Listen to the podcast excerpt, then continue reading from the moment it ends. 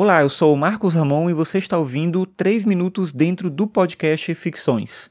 Ficções é um podcast sobre filosofia e cotidiano e você pode acessar todos os episódios em marcosramon.net barra ficções.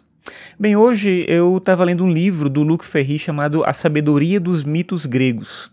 Esse livro é o segundo livro de uma série dele que chama Aprender a Viver e ele é um autor que trabalha muito com estética, mas nesses livros especificamente ele trabalha uma perspectiva de filosofia como algo que nos permite uma boa vida. Daí essa ideia de aprender a viver a filosofia como uma possibilidade de viver bem, de entender a vida, de compreender a realidade e de ter esse sentido mesmo antigo de compreensão da existência, de compreensão da organização do dia a dia para poder viver da melhor forma. Tem toda uma cara pelo nome e da maneira como eu enunciei aqui, de uma coisa meio para autoajuda, mas é o contrário disso. Inclusive, ele fala muito sobre isso que ele meio que rechaça os livros que fazem uma vulgarização da filosofia, e o que ele propõe aqui é fazer uma discussão séria da filosofia para que as pessoas possam utilizar isso na própria vida.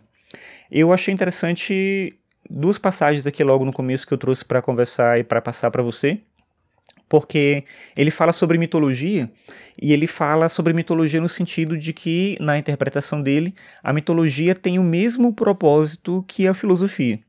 Isso é curioso, porque ele diz o seguinte, que na interpretação dele, claro, né, ele fala assim, abre aspas, Enquanto tradição comum a toda uma civilização e religião politeísta, a mitologia não deixa de ser, principalmente e antes de mais nada, uma narração, uma tentativa grandiosa de responder de maneira laica à questão da vida boa, com lições vivas e carnais de sabedoria, sob a forma de literatura, de poesia e de epopeia, mais do que formuladas por argumentos abstratos. Fecha aspas. Então dá para ver que já que ele encara a mitologia como arte, não como religião, tanto que ele fala que é uma forma laica de responder à questão da vida boa, e ele argumenta logo depois sobre isso, tentando fazer a gente entender, que essa é a perspectiva dele, de que não é o aspecto religioso que mais importa no mito, mas sim um ensinamento que tem a ver com a vida prática, que tem a ver com a vida real, disfarçado desse sentido ontológico, disfarçado desse sentido espiritual, o que se ressalta ali no mito são as condições da própria vida, as condições da própria existência.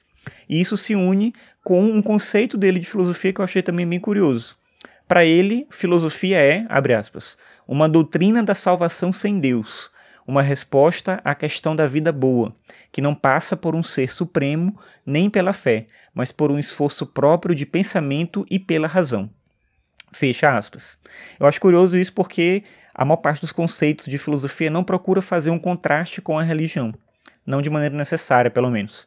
Mas ele faz questão de fazer isso porque ele entende que a filosofia tem o mesmo propósito que a maior parte das religiões, só que sem essa questão de Deus ou da própria teologia ou do sentido da doutrina que muitas vezes torna todo o processo de encontrar essa vida boa até mais difícil.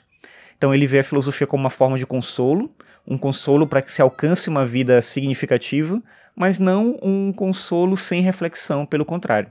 E aí tanto o mito quanto a filosofia se encaixam nesse mesmo ponto, por mais estranha que pareça essa associação.